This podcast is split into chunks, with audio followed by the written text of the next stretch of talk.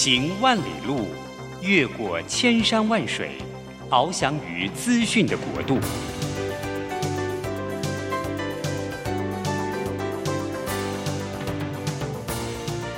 以全方位的视野，飞向更高更远的目标。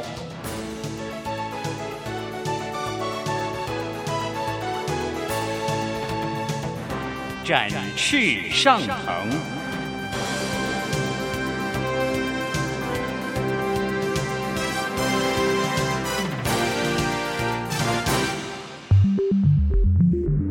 新冠疫情让世界变得不一样，工作职场、生活形态都在翻转变革，学习变成日常的必要必须。让俞国定每周为您搜寻萃取一本国外热门新书，与你在空中分享。俞国定制作主持，愉快读好书。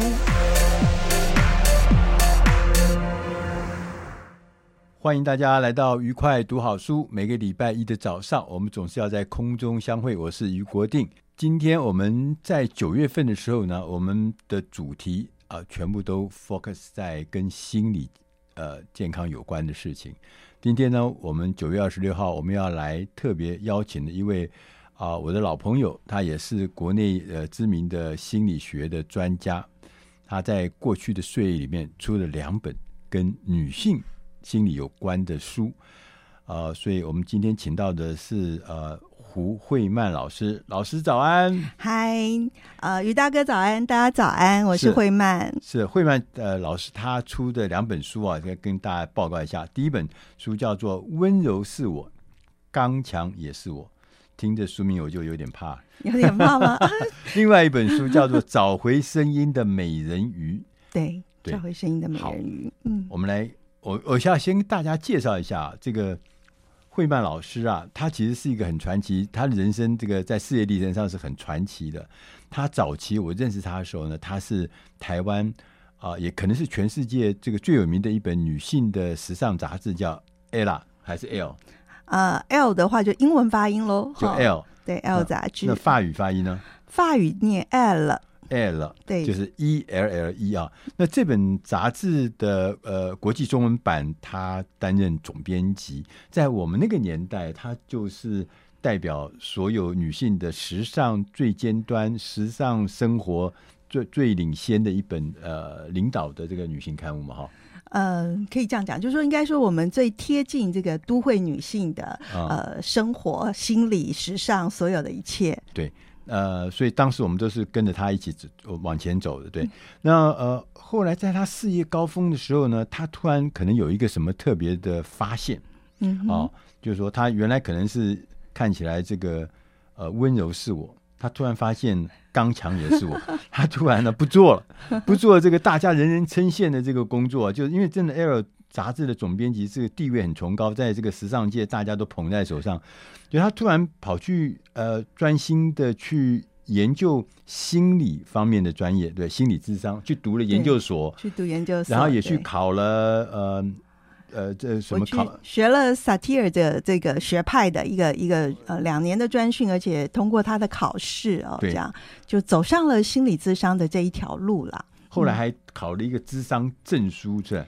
哦、呃，因为后来我又本来想说，因为杂志其实最有趣的，我觉得是有很多精彩的人。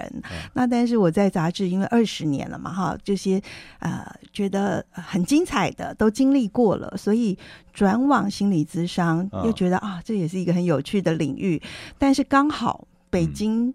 那里有一本心理月刊，也就是 Psychologist，他们又希望邀请我去当总编辑。所以心理月刊，我记得也是世界上数一数二在心理这个领域里面的领导的刊物啊。对，它跟 L 其实是同一个集团的杂志，嗯，嗯，对，所以因为这样子呢，我就又到北京工作了一年半。是，那在那个时候呢，我就因为待在北京，我就想，哎，那我来考一个呃中国这边的二级咨商师嘛，我还跑到了青岛 去考这个考试，对对对，嗯，对，所以很棒哎，其实很有趣的经历。所以我们今天要来谈的是老师，先谈这老师有一本书叫做《温柔是我》。刚强也是我，是对这个书啊，我拿到的时候呢，我光是看这个呃封面上面写了几个字，我就觉得还蛮有蛮有力量的。他说：“我们生命中最难的阶段，不是没有人懂你，而是你不懂自己。”是，这跟我们想象不一样。对，我我们常常碰到，包含我自己，就是说，我们常常跟太太吵架的时候，诶，就我常被人家骂，你根本就不懂我，对，对不对？对。哦，那有时候我也觉得你也不太懂我。对。但事实上，这书上就写说，最难的阶段不是没人懂你。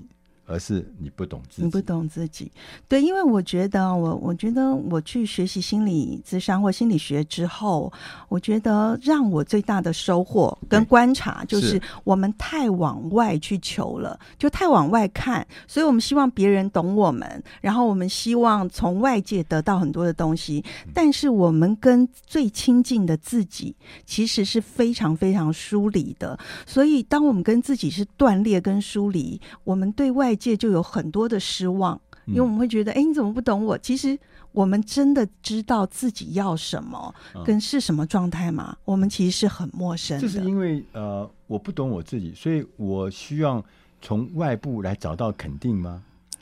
找到了解吗？找到那个让我自己有那种存在的感觉。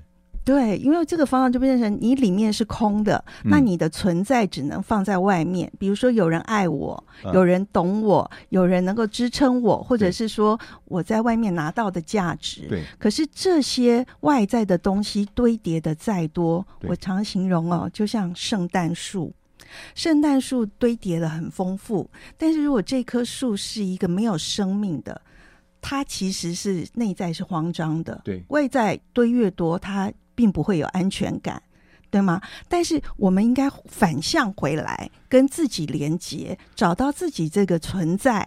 那这个树，呃，我们还是可以有这种锦上添花嘛。我自己有生命力，很丰沛，但是外在给我们的也很欢喜哦。所以我觉得这是一个方向性的问题哦。这也是我在书里或是一直讲，就是我们转回来往内。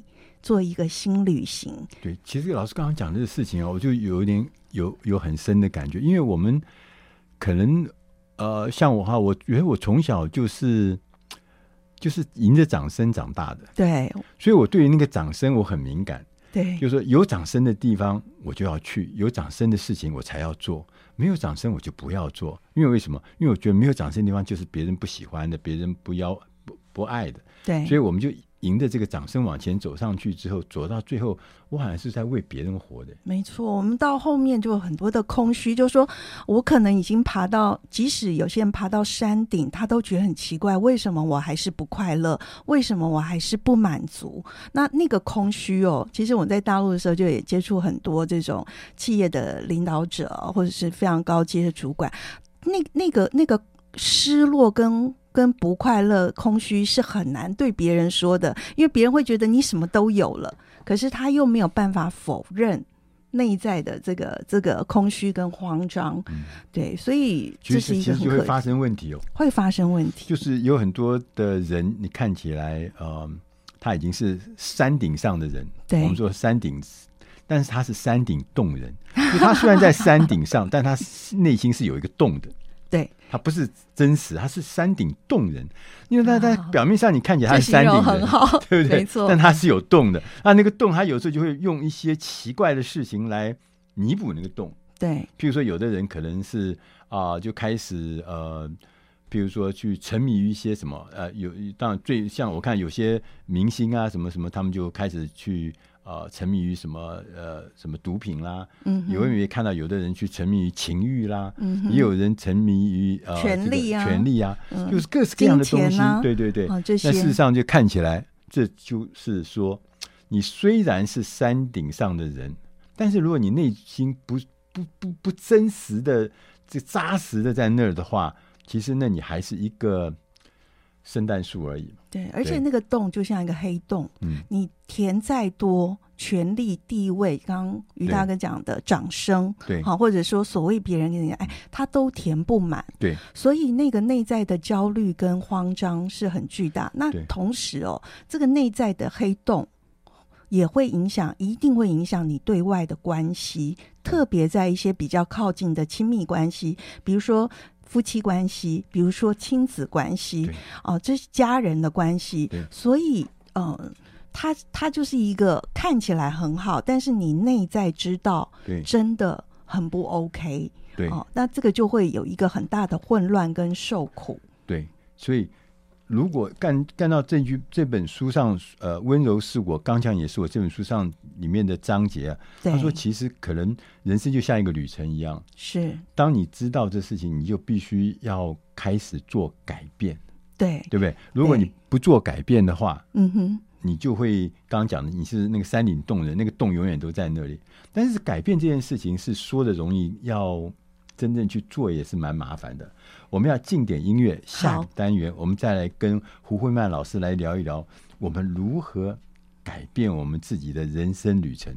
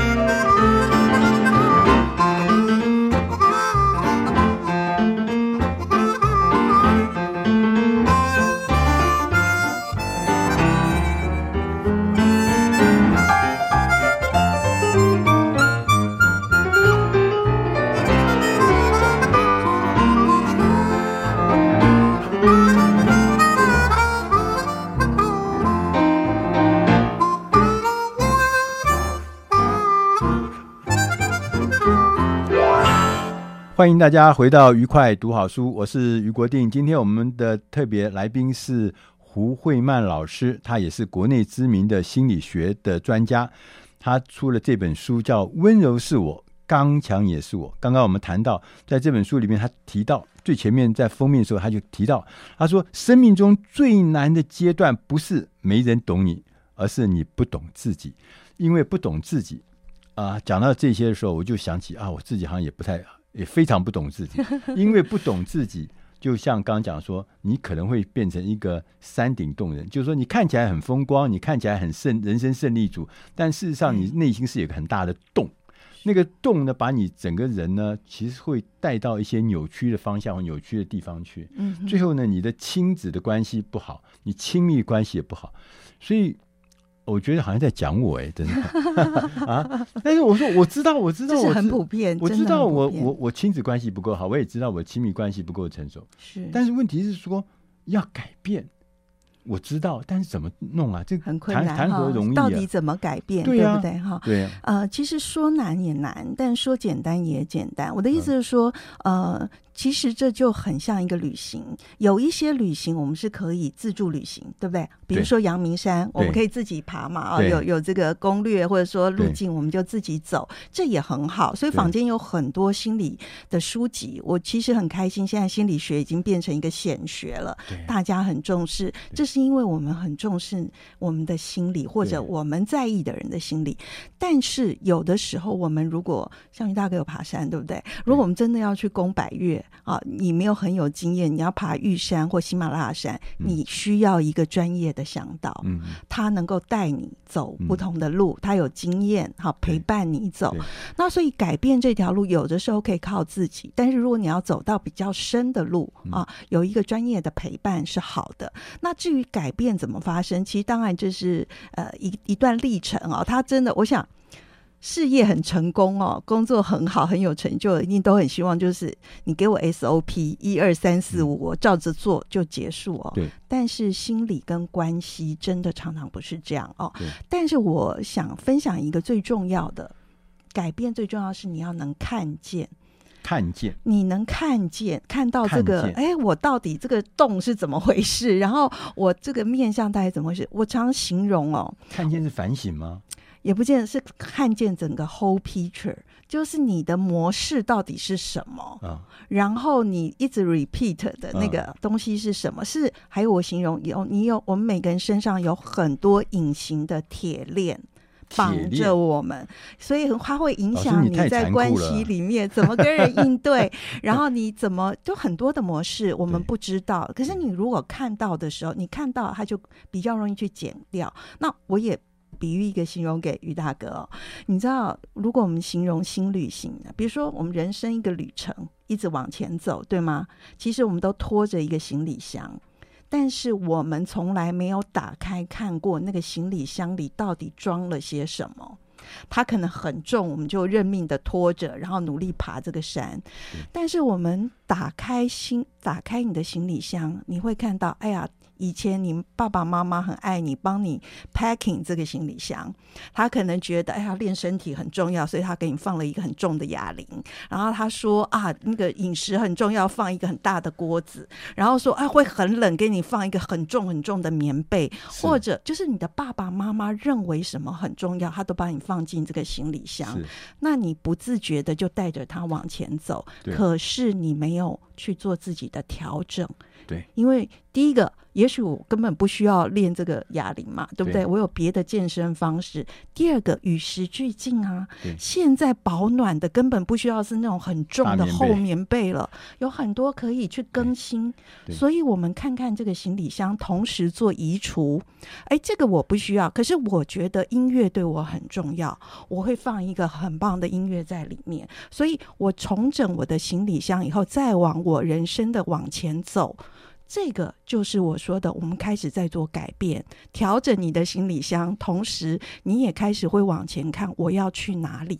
嗯，啊，不是每个人都登到那个喜马拉雅山山上嘛？有些人不可能是要去海边，对不对？哦，我们前几天啊，有请一位老师来讲这个母亲情节啊，这个是很深的意思。他说这个我们会受到母亲的很多很多的影响，是那母亲也不是完人，也不是这个像。我们歌谣童谣上讲的是天下只有妈妈好，对，妈妈有妈妈的挑战，妈妈有妈妈的困难，在很多很多的不知不觉之中，我们就承袭受到妈妈的影响。对，妈妈有妈妈的情绪，妈妈有妈妈的挑战跟困难。所以换一个角度来看，那个行李箱哦，就相对于行李箱，那行李箱有很多东西不是。我们小时候很多装了很多行李箱的东西，那东西不是我们自己决定的，对，是妈妈他们决定，是爸爸决定，是长辈，是周围，甚至说我们这个社会告诉我说行李箱应该装什么，对对，所以在这里面就刚刚讲说，你要先发现你自己，你要寻找你自己，你要看见你自己，光是把行李箱打开这件事情，可能就是第一步，就打开第一步啊。那这个其实啊，我们要勇气哎。要勇气，因为我已经习惯了这个行李箱。这个行李箱就是我过去非常熟悉的生活方式。虽然它很重，虽然它可能不舒服，虽然它让我觉得不快乐，但是我很熟悉。对，那可是我们就会说嘛，其实我们值得活得更好。就是说，通常这些山顶洞人啊，说实话，我们的我们的幸福跟成功，对，也是真的，只是它带有很大的副作用。对，那这个副作用别人不一定知道，可是我们身心一定体会的很深刻。那这时候我们就会说，其实我们不要只活着，或者只是。享受这些好处，另外要受苦嘛？对，我们其实是值得活得更好。那所以这时候我们成年之后啊，这也是我在这本书里面提到第三次诞生。我们可以重新为自己重新诞生一次，我重新去选择我要的行李箱，跟我要的，我可以创造我的新模式嘛？对，因为通常原来是不是这样？每个人都是你最讨厌的模式，可是你都复制了。哎，对，讲到这边我已经要潸然泪下这样子，对啊，就是说，其实你明知道那东西就是你不舒服、不喜欢，甚至讨厌的东西，但它会常重复的出现，它会重复，这就是我说隐形铁链，是不是？对对，那个铁链就就在你身上，你也很清楚，你也很讨厌，但你就是没有办法。你有没有办法？所以刚刚讲的说，嗯、你要值得活的。更好，值得活得更好。我们都可以进化，我们都可以二点零，你知道？对呃，一点零这个城市设计的也不错，但是它有一些 bug。这些 bug 就是会出问题，所以也没有什么关系。我们现在有能力嘛，对不对？身心我们有能力，因为我们是孩子的时候没有办法，我们必须依赖父母而成长哦。所以我们可以自己进化，我们二点零升级版，然后由自己来创造你要的生命的模式、亲密关系的模式。但是这个最核心就是我们先改变我们跟自己的关系，我们。因为其实我们常跟自己的关系是很糟糕的，对，已经没办法讲话，我也没办法接下去。对，其实我呃，就是我们常常看到，就是说，哎，你你还是你很好啊，你看你这个呃工作也很好啊，你的呃呃社会地位也不错啊，啊你受过的教育也很完整啦，啊，看起来你呃父慈子孝呢，从表面上看起来每样事情都是很棒，你是人生胜利组。对，其实那个。背后其实不是这样子，就点滴真的是在你自己的心头嘛，哈。那所以我们可以为自己创造改变。比如说，我想这些年大家也都知道，说原生家庭对每个人的影响很深，特别在心理学上面哈，很多都这样看。但是我要提一个，就是说原生家庭的确会影响我们很深，是但是并不代表我们会被决定。我们还是有自我创造的啊、呃、力量，但是这个就是要由你自己开始去走上一个改变的旅程。嗯、就是说，那可能是有铁链，没错，每个人都有自己的铁链。对，但是你看见以后，能不能放下这个链？你看见以后，基本上我觉得已经先解掉一半了。是，然后再来就是更有力量去，我真的可以。有的就剪掉这个铁链，有的就是，哎，我觉得这个价值观其实我也喜欢，只是铁链让我太辛苦，那我就换个材质嘛，对我就换个弹性的橡皮筋啊，或者是比较柔软的布条啊，对不对？对，就是所以这个调整也是我刚刚讲调整行李箱相同的概念。就像那个书上写的，我们常常会觉得说别人比我更重要，对，那觉得呢，这个呃大脑中的铁甲武士就是。觉得自己这个要理智啊，要要要要强悍的那种感觉，像铁甲武士。同时，有的时候书上也写说，我们常常要觉得啊呃，呃是需要被抱抱的、这个、刺猬，但自己是一个刺猬，对，对不对？但是我又要人家抱抱我，对，对不对？是很矛盾，就是你一直是你的刺一直往外，对但是别人都下了就跑。或者说受伤离远一点，可是其实你是很希望跟人靠近的。对，但你自己又是一个刺猬，你又希望人家来抱你。对，对，同时呢，还讲说我们希望自己呢能够像一个彼得潘一样的，能够在世自己的世界里面翱翔。那这样子的认识其实是很重要的。我们要进点音乐，下一个单元我们再来跟胡慧曼老师来聊一聊。你要认识自己之外。你还要跟自己和解，要让自己重新的上路回家。是。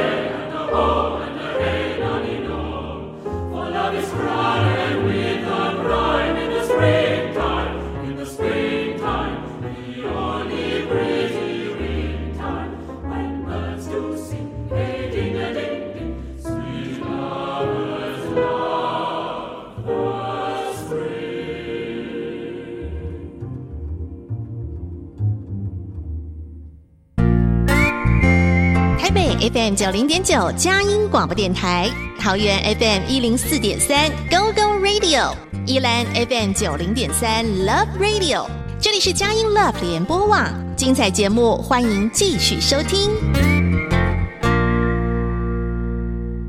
欢迎大家回到愉快读好书，我是于国定。今天我们的特别来宾是国内知名的心理学的专家胡慧曼老师。他写的这本书《温柔是我，刚强也是我》。刚我们从这书里面呢，得到了很多很多的启示。老师告诉我们，我们其实值得每一个人值得活得更好。这句话呢，其实呃，我们常常在很多的地方听过类似的感觉。但是要活得更好，而且值得这件事情，好像不容易。好像不容易。光是一个值得就不容易。就是说，我们常常，我觉得啦。常常是为了别人活。对，小的时候是我们的家里的长辈告诉你，你应该怎么样才是对的。长大以后，社会告诉你什么样子才是对的。所以我们其实根本就不知道自己到底在干什么。所以老师刚才讲的，要认识自己。认识自己之后，我们要书上有写说，你应该要回家。嗯哼。啊，什么叫回家？其实哦，我们刚刚有讲，就是说我们的。都是一直往外求，对，好，外面的表现，然后别人的肯定，然后别人的爱，然后我在别人，我在外面存在，对，可是我自己这个人本身的存在是不，其实是没有的，对。那所以我们很多的，你刚刚讲那山顶洞人的洞，或者是我们所有的渴望的亲密关系，不管是夫妻、家人、亲子哦，其实都是呃。想要爱，结果互相给伤害，哈，所以真的是很可惜。那所以真正的回家，也是我一直在提说，我们其实要往外旅行很美，我也喜欢去京都，我也喜欢去巴黎，我们可以继续走，但是我们一定要开始启程，往自己的心，往自己做一个内在的旅行。那往内在旅行以后，我们才能在自己身上找到我们自己的存在，那个安然，那个对自己的爱，对自己的悦纳。啊，而不是对自己很多的鞭打、跟责备、跟要求。我们常常很希望别人无条件的爱我们，可是我常在演讲或上课问学生：“你有这样爱过你自己吗？”其实大家真的都傻住了，因因为我们常常对自己的对话就是：“你怎么这么笨？你怎么这么懒？你怎么这么那个？”然后都是很讨厌自己的。那所以新旅行是重新回来建构跟我自己的关系。对我自己能够非常温柔悦纳的，而且了解我自己的特点啊，我我的完整度，像我会书写温柔是我，刚强也是我，这只是一个比喻，就是说我们常常陷在两难里面，就是我好像只能温柔。或是我只能刚强，还是我是坚强，还是那我就不能脆弱？那我如果很独立，我就没办法跟别人亲密。它都是一个两难对立，但是这个是错的。真正的应该是完整，所以我们不需要完美，我们要完整。那完整的我就是，哎，的确我也有懒散，但是我也有也有努力，我也有呃善良，可是我有什么？所以这个完整的我，所以跟所谓的回家。就是回到内在我自己这个家，所以我的安全感，我都有自己的爱，还有我的这个所有的成就感哦，是我在这里就安然了。那我可以这样的时候，我才有办法往外去建构连接一个好的关系，不管是跟我们的孩子，或者是跟我们的另外一半，或者是你的呃家人。啊、哦，所以回家是回到自己存在，就是自我安在的这个家。嗯、对，先悦纳自己，悦纳自己。而且这个、哦、不是说一定是那种啊，好像你知道有些 New Age 很身心灵那样子，不是那样子。他从心理学，心理学有非常扎实的方法跟观的的方式哈。悦纳。对，到怎么做？那你哪些东西卡住了？哈、哦，我们是相信每个人都有足够的力量啊、哦，但只是卡住了。可解释一下什么什么叫做悦纳？悦纳就是哦，我我这是我进一步解释。很多人说，哎，你要练习接纳你自己。对。可是我觉得接纳还不够，因为接纳还有一点好往，我不得不好吧？那我接纳，不然接纳别人或接纳我哈。但是悦纳是带着喜悦的接纳。你知道这个是更大的一个涵容跟拥抱，很难呐、啊。为什么很难？因为你想想看，第一个是喜悦在，在、嗯、喜悦这件事情，我就喜悦的接纳自己。我自己有时候就觉得自己我很讨厌我自己，我觉得我自己这也不行，那也不行。不行，然后我大部分的，不管是我小的时候，我的父母、我的老师对我的要求，总是认为说你你不够好，你不够好。然后我从来很少有人呃跟我讲过说你真的还不错。是啊，所以我们久了就内化成跟自己的关系。我们内在很多对自己都是非常严格的教练。我们曾经非常痛恨跟痛苦于可能是父母或师长在我们小时候这样对我们，可是后来就变成我们自己是这个严格严酷的教练。那你知道这件事有多恐怖？因为我们跟我们自己相处是每天每分每秒在一起。那你说我们的身心会不会出问题？一定会出问题，所以在这个时刻，我们一定要开始改变，就是说走上这个跟自己和解，好，悦纳、欣赏自己。其实说实话，如果你的欣赏自己、感谢自己，然后爱自己，所以你知道，如果一个孩子从小他生长的环境，父母是有疗愈了自己，所以他有能力对孩子是欣赏、是肯定，然后是跟他说，但是不是完全那种。就是包住的宠爱哦，是说哎，鼓励他发展他的力量，嗯、去然后把一些责任还是归给他。哎，这是你的生命，但是我我为你欣赏喝彩，跟但但是我有中肯的话，我也会讲。如果父母是用这样子的态度对待一个孩子，你觉得这个孩子长大跟自己的关系是什么？是不是完全不一样？对，对，完全不一样，完全不一样。常常会掉到那个过于不及，就是说，譬如要么过分的宠爱。对不对？对对，宠爱啊，这个最后训练出一个妈宝这样子。对，但是另外一边，我们又是严格的要求，让孩子充满了挫折感的成长。是对，那最后他觉得他一无是处。所以说，刚刚讲说，其实悦纳这件事情不只是对你自己很重要，其实你还会把这个悦纳之后，自己你可以影响你的旁边的人，发对扩散出去。对，那这个时候，所以我才一直讲。你知道很多父母都想为孩子付出哦，但是父母为自己走上一趟新旅行，对，调整你自己的呃，就是其实你也不喜欢的模式，还有你可能过往有一些受伤哦。当你可以改变你自己的时候，你才能够真的去跟孩子有一个最好的应对，对，然后你们代代相传的。这个模式、教养模式、互动模式，从你这一代开始改变，所以是不是非常有意义？而且这个件事情是是双赢，是多赢，对对对吗？对，所以在这书最后面，呃，有一个章节讲到和解，对，他说健康滋养的幸福家庭的图章。图像，图像哈，对，就是呃，其实那个，因为我自己主修的萨提尔这个学派，它就是一个家庭治疗学派，所以他会更用一个家庭的观点在看一个人，他何以会是今天这个样子？那也会去看那个脉络以后解开。是，那我们对很多这些脉络其实是有错误的观点，那但是他会营造出来，呃，他也指引了一条路。就是说，什么是一个人成长？我们说二点零进化以后的，好，这值得活得更好的样貌。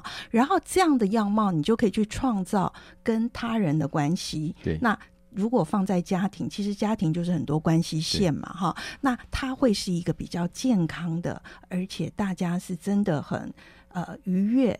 当然，有时候会也是会有起伏，可是我们是可以很真诚的分享。我可以讲我的脆弱，对，我也可以分享我的，这才是一个健康的家庭的关系。对，所以这个健康的家庭要从和解着手吗？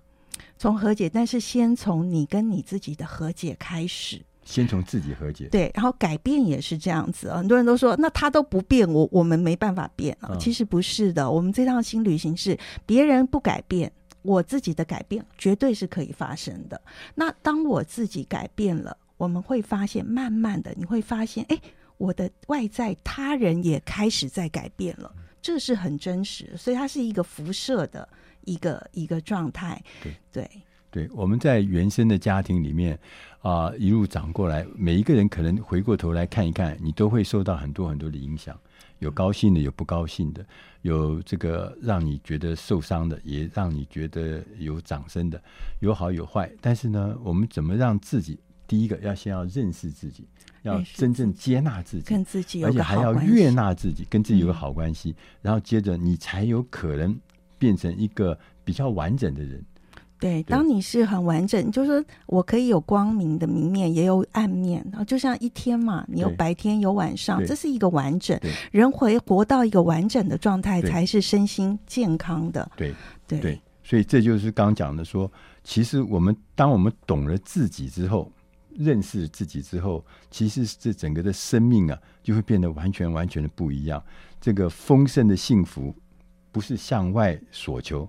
他要往内与自己温柔的相遇，对，温与自己温柔相遇。然后，当你自己这个内在完整哦，你就会发现你的影响力在扩散。是，所以不管是事业的，或者是说呃影响力的，它一样会扩散出去。对，对，这就是我们今天我们的特别来宾胡慧曼老师，他在他这本书《温柔是我刚讲也是我》里面告诉我们的生命启发。其实就从现在，从自己就可以开始。谢谢老师啊，谢谢于大哥。对，我刚刚已经听到，就觉得很有很有感，很很有很有感受，然后就觉得可以做的事情其实是蛮多的。谢谢谢谢老师啊，谢谢。我们也谢谢大家的收听，嗯、我们下个礼拜同一时间我们空中再会。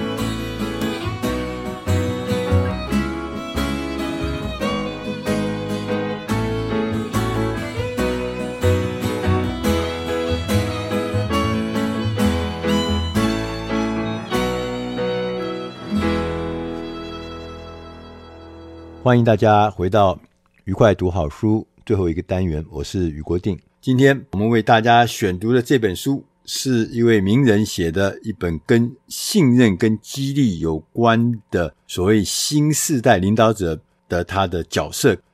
这本书的英文名字叫《Trust and Inspired》，它的中文我们翻译成“信任与激励”。这本书的作者呢，他的爸爸很有名。他的爸爸呢，就是早期写多年以前，在将近三十年前，他写的《与成功有约》那个作者 Stephen R. Covey。那今天我们的作者呢，是这个《成功有约》作者的 Stephen 的儿子，他是小 Stephen M. R. Covey。这个小 Stephen 呢，他也是 Covey Link 国际公司的共同创办人。他也在这个业界呢，是专门大家邀请他来教大家来写写作，或者是讲者或者顾问的有关于信任、领导、道德与高效人这些题目的一个知名的讲者、作家跟顾问。他也曾经担任 Covid Leadership Center 的执行长。大家一定都发现。尤其在这个 COVID-19 之后，这个世界啊，明显的变得跟以前不一样。以前我们有感觉到不一样，但现在只是说明显的不一样。譬如像我们感觉到科技啊，在各个领域里面，包含生物科技、人工智慧、机器人、机器学习、自动化、数位化、纳米技术、3D 列印、物联网。他们所带来的所谓的第四次的工业革命，正在快速的改变这个世界。同时呢，你会发现我们这个工作的性质也改变了，然后越来越多的工作呢，变得是以知识跟这个服务为基础，而不是过去很多这种重复性的劳动型的或者是体力劳动型的工作。第三个变化是工作的场所的改变，大家都已经感觉到 working from home 就在家工作啦，或者在任何地方工作，可能在咖啡馆，可能在别人的这个会议室，任何的地方的工作呢，都快速的发展，而且还变成了常态。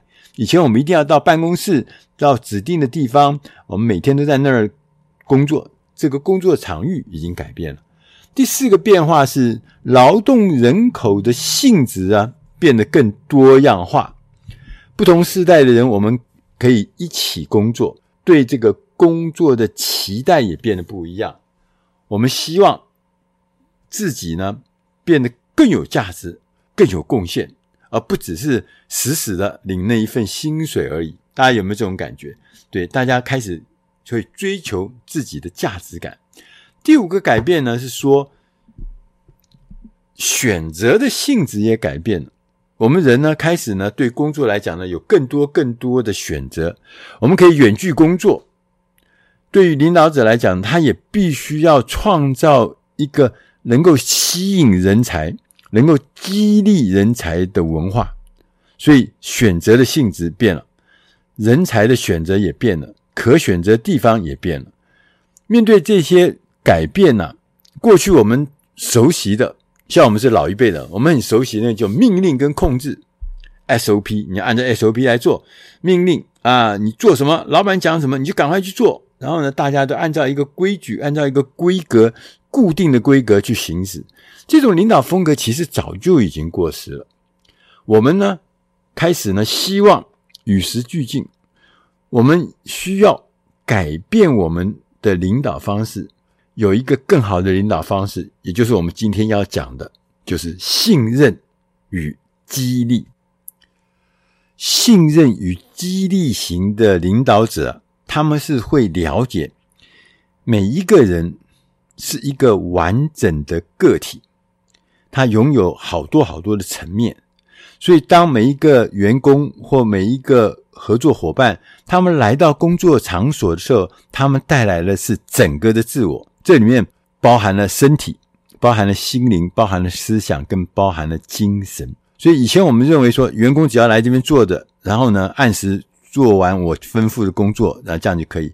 现在我们发觉，他不是只是来花时间做完你交代的工作，他把他的心灵、思想跟精神也带来了。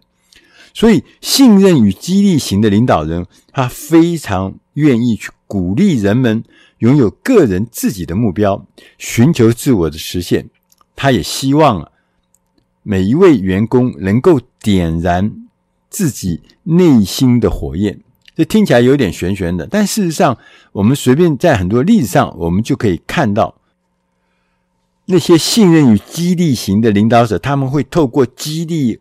透过授权他们的员工，然后呢，信任他们的员工，让这些员工呢可以发挥自己的天赋跟潜能，从而获得最大的成就。所以作者告诉我们，他说：“如果我们要成为一位信任与激励型的领导者，我们必须要擅长三项管家的职务。没错，是管家。为什么我们说是管家呢？”他这个管家理论呢、啊，是在一九九零年代开始发展起来。他们认为，管家风格的经理人就像一个竞争职守的管家一样，他会以长期的观点，妥善的管理他所受到托管的资产，而不是只担心个人的前程、个人的薪资、个人的福利、个人可以得到什么好处哦。他花最大心思是把他管。的这个资产变得更好、更妥善，所以我们要成为一位信任与激励的领导者，你必须要擅长三项管家的职务，就是管家是用这个方法来执行业务。第一个是示范，示范，没错，他说我们必须要示范。你希望每个人都拥有的特质，你就要演给大家看，你示范给大家看。当我们亲自示范正确的行为的时候，你不仅啊更有信用、信誉，也会鼓励人们跟随你，跟随你的领导，因为你示范给我们看。所以呢，领导者要示范很多重要的特质啊，都要具备一个最大潜在影响力的特质，包含哪一些呢？包含两种基本的美德：谦卑跟勇气；两种重要吸引力的美德：真实跟脆弱。对，如果我们真的愿意展现真实的自己，甚至呢，展现自己内在的一些脆弱，其实你不用害怕。这种坦诚的这种态度，会让人产生呢、强烈的亲密感。大家会啊、原来领导人他也愿意真诚的表现他脆弱不足的一面。你不觉得这才是真正的人吗？哪有一个无敌铁金刚是永远都只有强硬的，只有这个完全的，没有脆弱？当那个领导人愿意表达脆弱的时候，多么让人觉得有亲和力、有亲密感。我们真的是一家人。所以这两种美德都很重要。另外呢，还有你必须要有一个充满活力的美德，就是同理心和自我表现。我们必须要有所作为。你如果没有表现，没有任何的作为，你只是呢站在那个位置上面发发命令，但从来也不做什么事情，也不成就什么事情，满满的资历，但是没有成就，人们不会相信你，也不会追随你。第二个事情要讲的是信任，这是管家职务中。一个另外重要的项目，你要培养，同时要增强信任，这是有方法的。他第一个，你要清楚说明你的期望，一开始，尤其是一开始哦，就要做好这一点，才可以避免以后可能出现的头痛或心痛的症状。同时，在信任的项目里面，你要落实当责文化，有权无责，有责无权，那这些事情。都不是当责文化，所以你要取得信任，就必须要落实当责的文化。第三个，你要培养你的员工。所以，当我们要把我们的领导风格变成一个成长的领导风格的时候，我们不只是会激励人家、燃起人家的激情、增加人家创造力，除了这个以外，你还要促进员工勇于承担。要培养你的员工，让你的员工很有激情、很有创造力，但是也愿意承担责任。第三个重要的管家的这个特质呢，是激励。从研究中你会发现，当我们的员工啊感受到激励的时候，可能呢他会用一种有意义的方法茁壮成长，并且呢。贡献他的力量，这个有意义的激励，它的关键是要将员工与组织的宗旨，或者说是我们为何而战呢，要连接在一起。那这个包含了要三个层次的连接。他说，第一个是我们自己，我们要先将公司的宗旨与个人的目的连接起来，同时我们的关系啊。我们彼此之间的关系是要关心对方，而不是在乎竞争。就是意思就是说，对方、你的伙伴、你的员工比那个竞争更重要。那我们的团队呢？你必须要让人有那种归属感啊，不是只有淡淡的来、淡淡的走，每天花时间在这边，虽然时间很长，但是一点归属感都没有，那就不会是一个。有激励效果的单位，所以当人们觉得自己啊是一个更大结构的一部分的时候，他会充满了活力，他会充满了使命感，他会也会有源源不断的力量会跑出来。当我们属于一个机构、属于一个团队的时候，我们也愿意有意义的方式来做出贡献。所以总结来说。引用作者的说法，就是当我们示范的时候，人们会想：我们要成为那个人吗？